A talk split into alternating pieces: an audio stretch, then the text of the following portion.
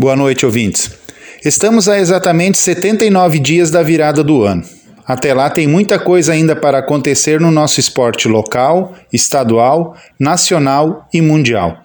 Dentro da nossa realidade, estamos num clima de enorme intensidade, de definições de futuro para muitas equipes e também dos campeonatos atuais. A Sueva começa neste sábado uma nova trajetória dentro da Série A do Gauchão de Futsal vai enfrentar o clube de Uruguaiana pelas oitavas de final. Diante da mobilização do adversário via redes sociais, a tendência do ginásio Schmittão estar lotado. Os torcedores da fronteira oeste se farão presentes para ver o seu time diante da favorita Soeva. Lá a pressão será grande. Aqui também não será diferente, isso na manhã do dia 23.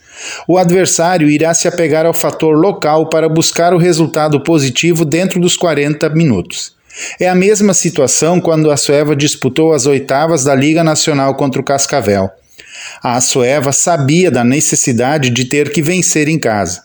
Naquela ocasião, ao menos fez sua parte.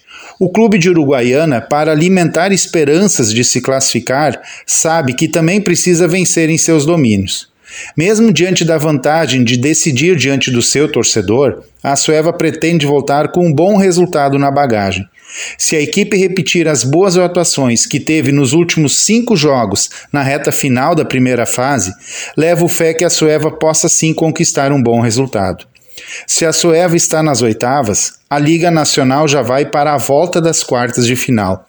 Vamos ter a ACBF e Atlântico, nossos dois representantes gaúchos, decidindo a vaga em casa. A CBF pega o Jaraguá, tendo que vencer no tempo normal. O Atlântico está na mesma condição, tem que vencer para forçar a prorrogação. Pela frente, o Galo de Erechim tem o Minas, a grande sensação deste mata-mata. Pensar que o Minas começou perdendo nas oitavas, depois surpreendeu quando eliminou o Magnus. Na sequência, venceu o Atlântico e agora está a um empate de conquistar uma vaga entre os quatro melhores.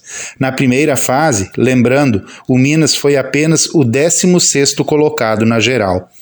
E voltando novamente à nossa realidade, domingo teremos a ida das quartas de final do Regional das Livata. O palanque vai até Taquari.